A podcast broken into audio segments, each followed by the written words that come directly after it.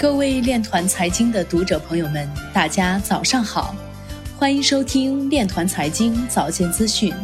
今天是二零二一年四月九号，农历二月二十八。首先，让我们聚焦今日财经。花旗银行已与美洲开发银行合作，通过区块链技术完成跨境支付试点。道富银行计划在今年年中开始加密货币交易。海南试点数字货币，欲打造数字人民币消费岛。央视财经频道公布四百亿规模 Plus Token 虚拟币传销案侦破最新细节。百分之九的美国青少年已经参加加密货币交易。比特币投资公司再次筹集一亿美元。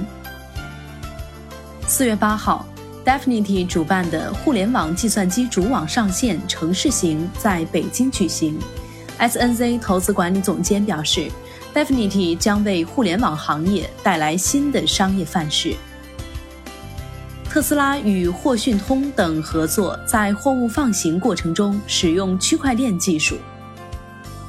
对于开发者而言，在 NFT 赛道，真正的难点是其产品的流动性。CryptoQuant 首席执行官表示，矿工似乎在累积比特币。Uswap 中文社区发起人 David 表示。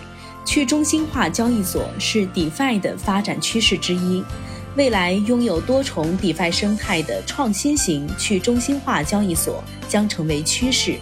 Uswap 将打造以多链加跨链加聚合为技术特点，以建设多重 DeFi 生态为目标的创新型去中心化交易所，用户将享受从未有过的极致交易体验，感受真正的去中心化交易。